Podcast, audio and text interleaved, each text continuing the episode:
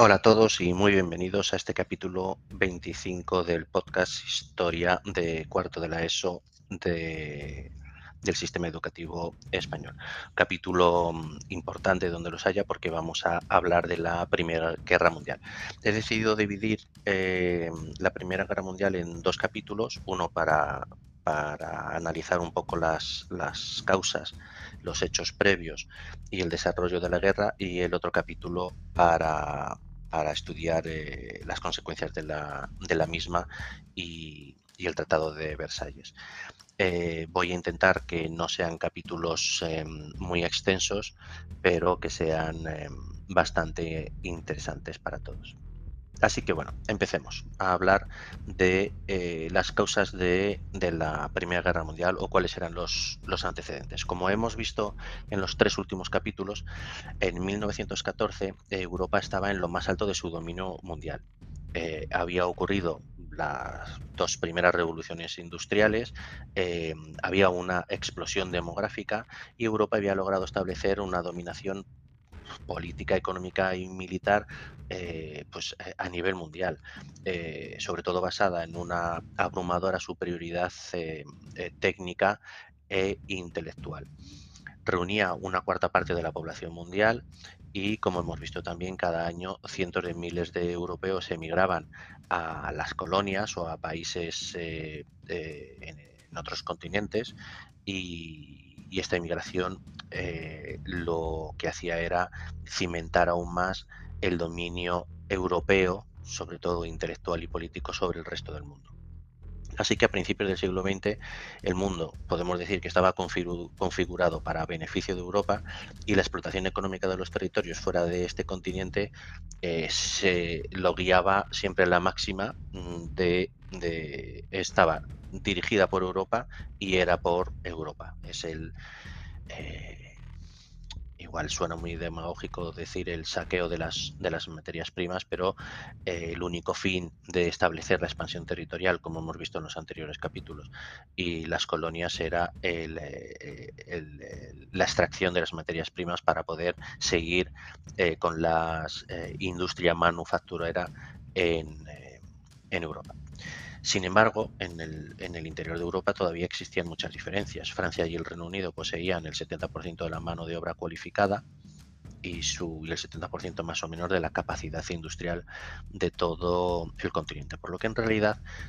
lo que llamábamos en aquel entonces la dominación de Europa, podemos decir que era más bien una, dominación de, Europa eh, occidental.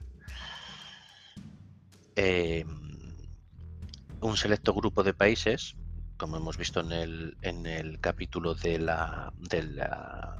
del imperialismo, que eran Estados Unidos, Reino Unido, Alemania y Francia, eran responsables de más del 70% de las exportaciones mundiales. Y en la práctica eran los que tenían los monopolios de la fabricación de los productos eh, manufacturados. Y también vimos en uno de los, em, de los anteriores capítulos eh, que el nivel de analfabetismo en Europa era bastante diferente entre, incluso entre las potencias industriales. Por poner un ejemplo, uno de cada mil soldados eh, que fueron eh, a la guerra en 1914 italianos, de ellos 330 eran analfabetos. 220 eh, eh, austrohúngaros eran analfabetos, sin embargo, solo 68 franceses de cada mil eran analfabetos y solo un alemán de cada mil soldados enviados era, era analfabeto. También hemos visto que esta hegemonía europea empezaba ya a un poquito a rescabrajarse producto de las tensiones imperialistas entre ellos mismos el ascenso de Japón en, Asia y de los Estados Unidos en, América y también sobre todo muy influido a estas, estas tensiones por la creciente influencia de ideas como el anarquismo, eh, el marxismo y la agitación cada vez eh, más importante de la clase obrera europea que amenazaban, amenazaban con desestabilizar eh, de una manera radical pues, en todas las ideas sobre las que estaban basadas el capitalismo liberal y el orden social existente. Así que podemos decir que el colonialismo europeo afectó a gran parte del mundo, pero también afectó a las, eh, crecientes tensiones en la carrera por la conquista de nuevos territorios eh, fuera de Europa. La principal causa es que, sobre todo eh, a partir de la década de 1890 o en la década de 1890, eh, la división del mundo estaba ya casi completada y a ella había llegado tarde el Reino de Italia y el Imperio de Alemania y el Imperio alemán, por lo que su parte era menor en relación con las demás naciones europeas y querían una parte del pastel más importante. Em, también, em, a modo recordatorio, eh, debemos eh, incidir en el sistema de alianzas que se habían aplicado en, eh, Europa. Recordad que durante todo el siglo XIX las principales potencias europeas hicieron un gran esfuerzo por mantener el equilibrio de poder en, en toda Europa y dio como resultado una compleja red de alianzas políticas y militares en todo, en el continente. En, octubre de 1873, con la negociación de la Liga de los Tres Emperadores, fue cuando se empezó a fraguar el sistema de alianzas puesto en marcha eh, durante esta Primera Guerra Mundial. Fue ideado por el canciller alemán Otto von Bismarck y en la que eh, la alianza entre los imperios de Austria-Hungría, eh, Rusia y Alemania garantizaba un equilibrio de poder en, toda, en toda Europa. ¿Qué ocurrió? Que aunque Bismarck siempre había trabajado por mantener a Rusia del lado de alemán, porque eh, él siempre consideraba eh, que Alemania lo iba a pasar muy mal si tenía que luchar en dos frentes. Eh, por una parte sabía que tarde o temprano mm, casi seguro habría otra guerra contra Francia y quería asegurarse que el frente de Rusia pues no, se, no iba a estallar también una guerra. Sin embargo, con la llegada al trono del Kaiser Guillermo II, eh, este sistema de alianzas fue progresivamente desmantelado, incluido el Tratado de Reaseguro con Rusia. Eh, como hemos comentado.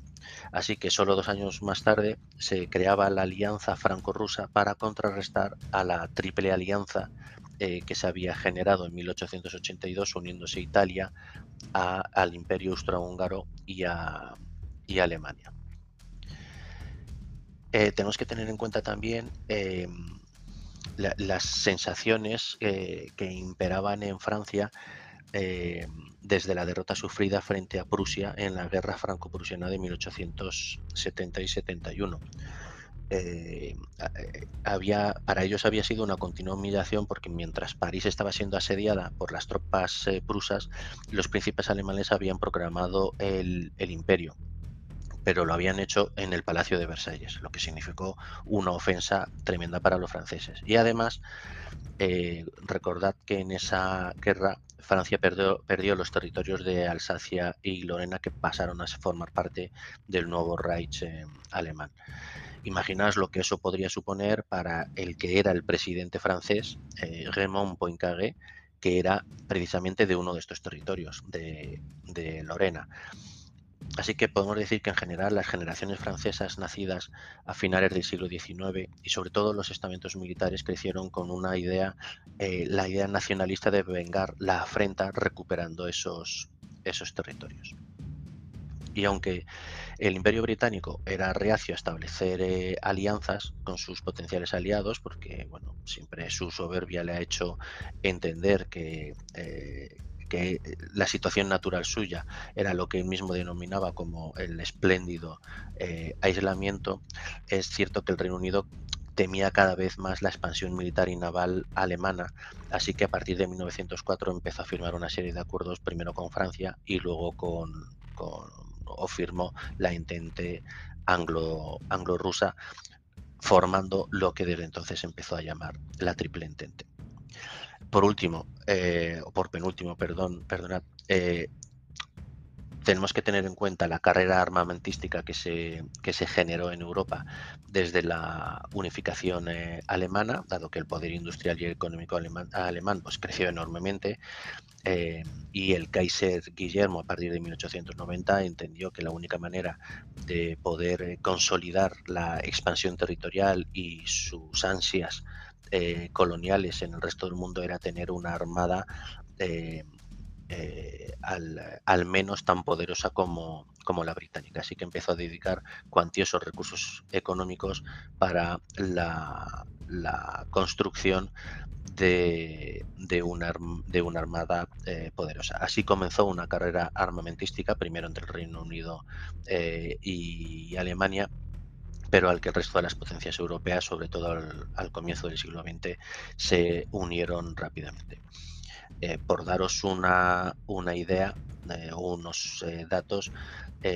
os, podemos, os puedo decir que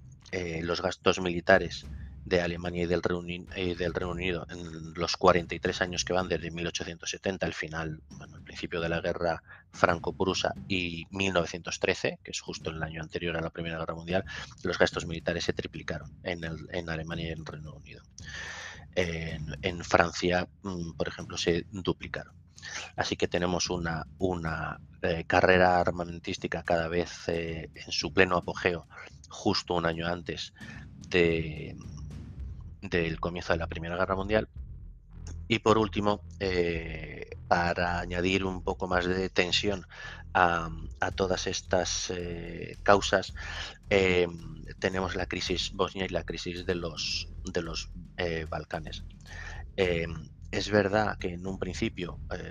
ya en el siglo XIX, a finales del siglo XIX, pues el imperio austrohúngaro precipitó un poco esta crisis eh, bosnia con la anexión oficial de,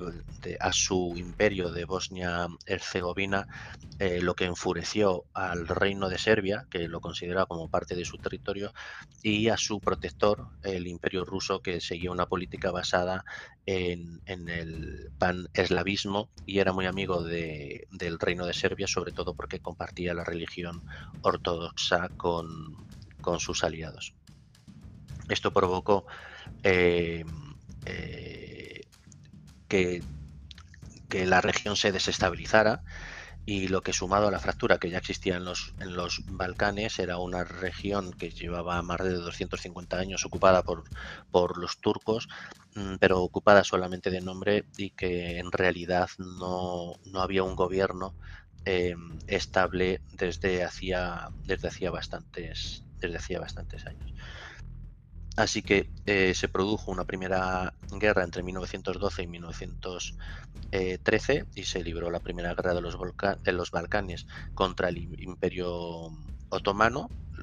que redujo aún más eh, finalmente las fronteras del Imperio Otomano y se retiró de todos esos eh, territorios, aumentando las ganancias territoriales de Bulgaria, de Serbia, Montenegro y sobre todo de, de Grecia, y además se creaba un Estado albanés independiente. Y muy poquito después, mm, debido a, que estas tensiones entre estos países no se redujeron en absoluto, se produjo la Segunda Guerra eh, de los Balcanes entre, entre ellos. Así que en vísperas de la, de la deflagración que daría comienzo a la guerra, eh, tenemos unas potencias em, centrales eh, que tenían una producción industrial, un gasto militar significativamente inferior al de latente, pero unos avances técnicos y armamentísticos eh, que podían equilibrar eh, esta, esta balanza. ¿Qué fue lo que desencadenó la Primera Guerra Mundial? Pues fue el asesinato del archiduque Francisco Fernando de Austria en, en Sarajevo. Y y, podemos decir que, realmente fue una, casualidad. Eh, ¿Por qué digo que fue una, casualidad? Es verdad que hubo un complot por, em, eh, por parte de, unos eh, militantes que pertenecían a, una, a la organización revolucionaria joven bosnia que querían vengarse de, este estamento, de esta figura del imperio austrohúngaro con el archiduque Francisco Fernando, que era el, heredero era el primogénito, no, bueno, no era el primogénito, en ese momento sí, pero era el heredero de la, de la corona austrohúngara. Es verdad que hubo un, un, eh, complot, no se sabe exactamente cuántas personas, pero al menos seis o siete, que tenían preparados lanzar una serie de unas bombas al paso del, eh, del cortejo cuando, cuando estaba yendo hacia el ayuntamiento el, el archiduque pero unos porque no pudieron lanzar la bomba porque fueron em, estaban eh, aprisionados, vamos a decirlo así, entre, entre la masa. Otros porque se les estropeó. Y el único que pudo tirar la bomba en un primer eh, lugar, en un primer momento, rebotó en la capota del coche eh, y, cayó al suelo debajo del coche de detrás del archiduque, explotando ahí, hiriendo a numerosas personas del,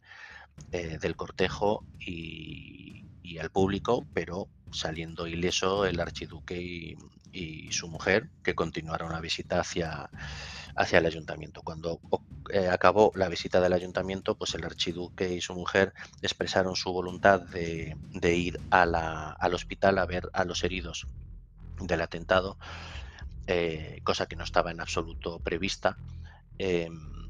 eh, este cambio en la visita, pero todo el mundo entendió y además en vez de ir por el, por el camino natural y normal desde el ayuntamiento de Sarajevo hasta, hasta el hospital, eh, planificaron un, cambio en la ruta, eh, bueno, pues por, por, motivos de seguridad. Pero qué casualidad que uno de los de los eh, integrantes del, del, complot, que casualmente se apellidaba Príncipe, claro, habían salido huyendo todos, eh, los del complot, uno de ellos había intentado suicidar, pero no lo consiguió porque la cápsula de cianuro que masticó, pues el cianuro estaba en mal estado y se tiró a un río que,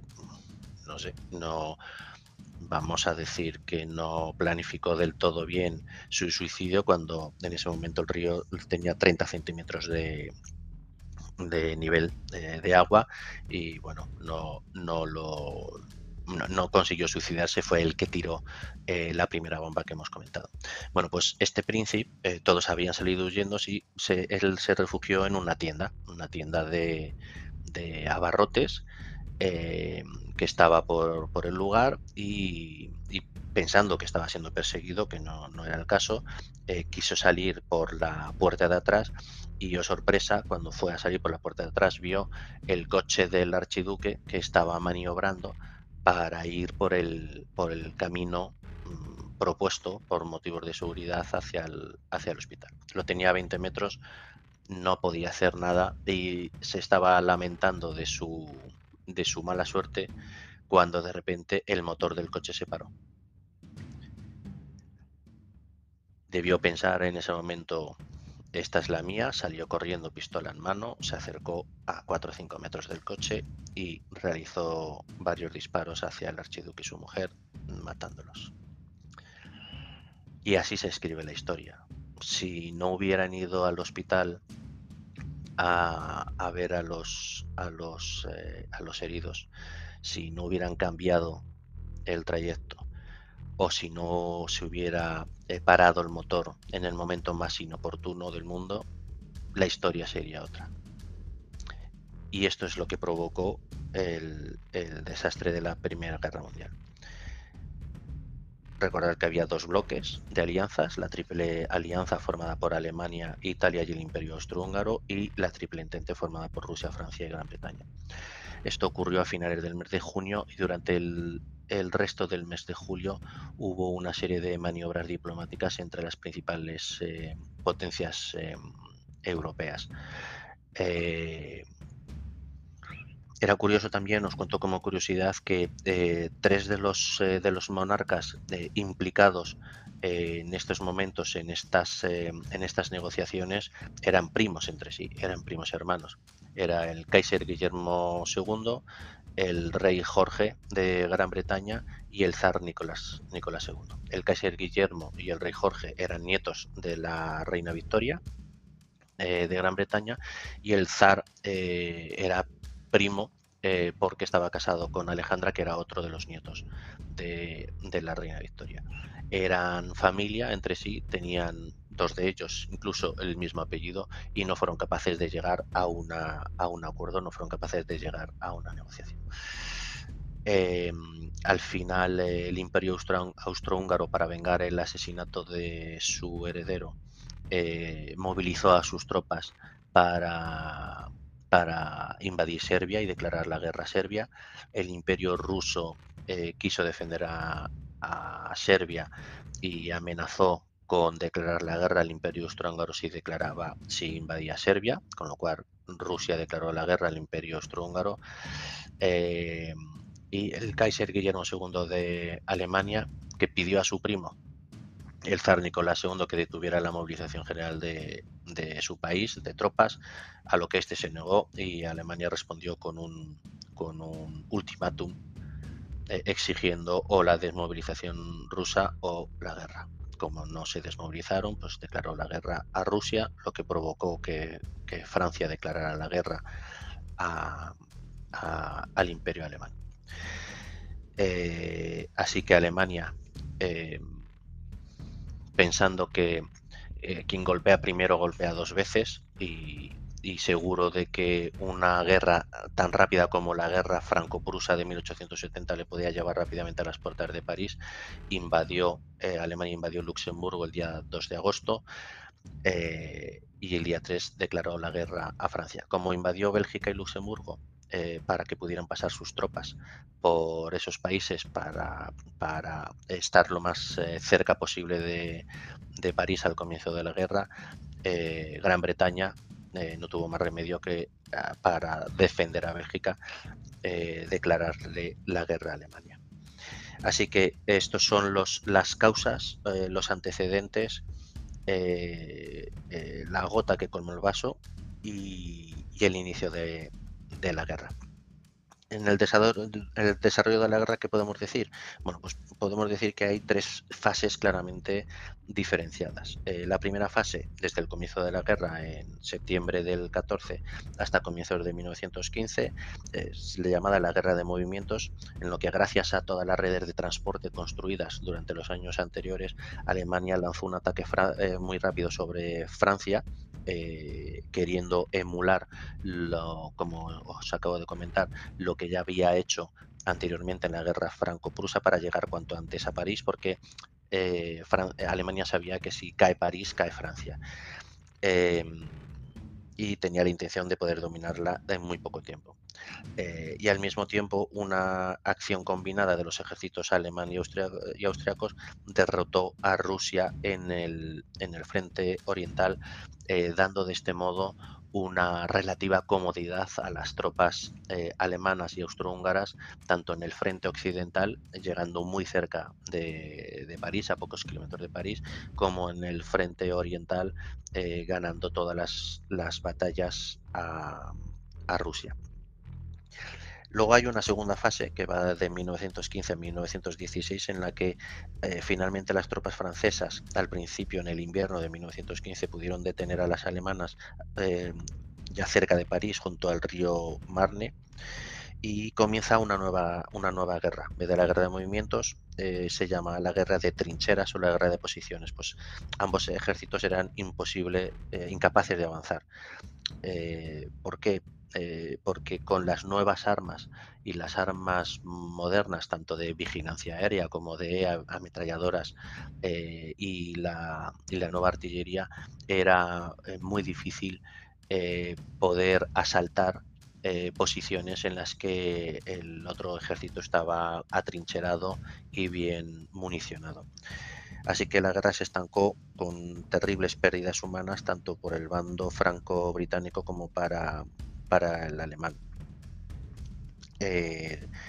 ¿Por qué se llama la guerra de trincheras? Precisamente porque los soldados tuvieron que cavar complejos sistemas de trincheras. No os imaginéis una trinchera de dos metros de alto eh, y poco más para poder guarecerse. Al final, casi desde el, desde el Mar del Norte hasta Suiza se construyeron miles de kilómetros de subterráneos y de, y de búnkers para dar cobijo a cientos de miles de soldados, de animales de pertrechos de municiones y de, y de comida. Imaginaos lo que eso eh, podía suponer en pleno invierno, con la lluvia, el frío, con la nieve, con las ratas, los piojos, las enfermedades. Se dice que, murieron en esta época, en esta parte de la guerra, eh, muchos más soldados de,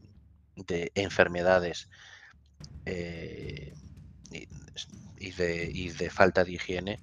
eh, que por las balas o por los tiros de los, de los enemigos. pero también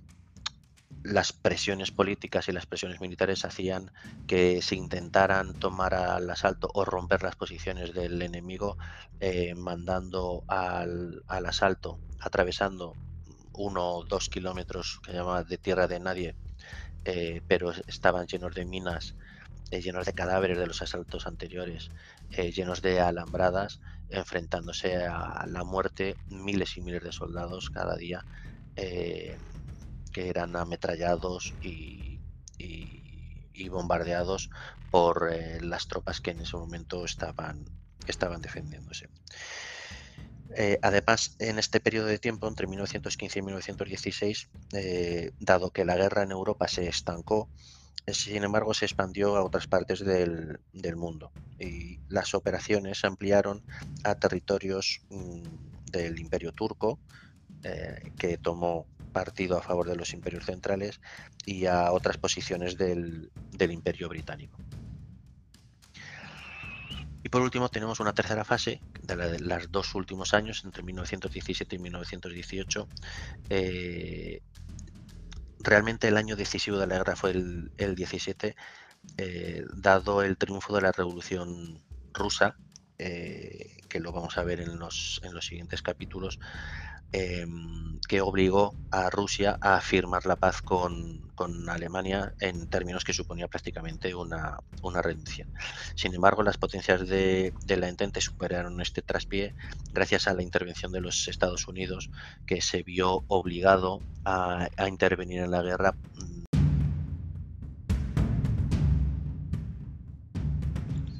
y esta intervención de Estados Unidos fue la que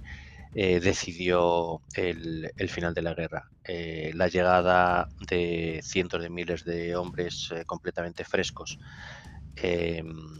desde los Estados Unidos bien equipados y bien armados, junto con una desmoralización de la sociedad,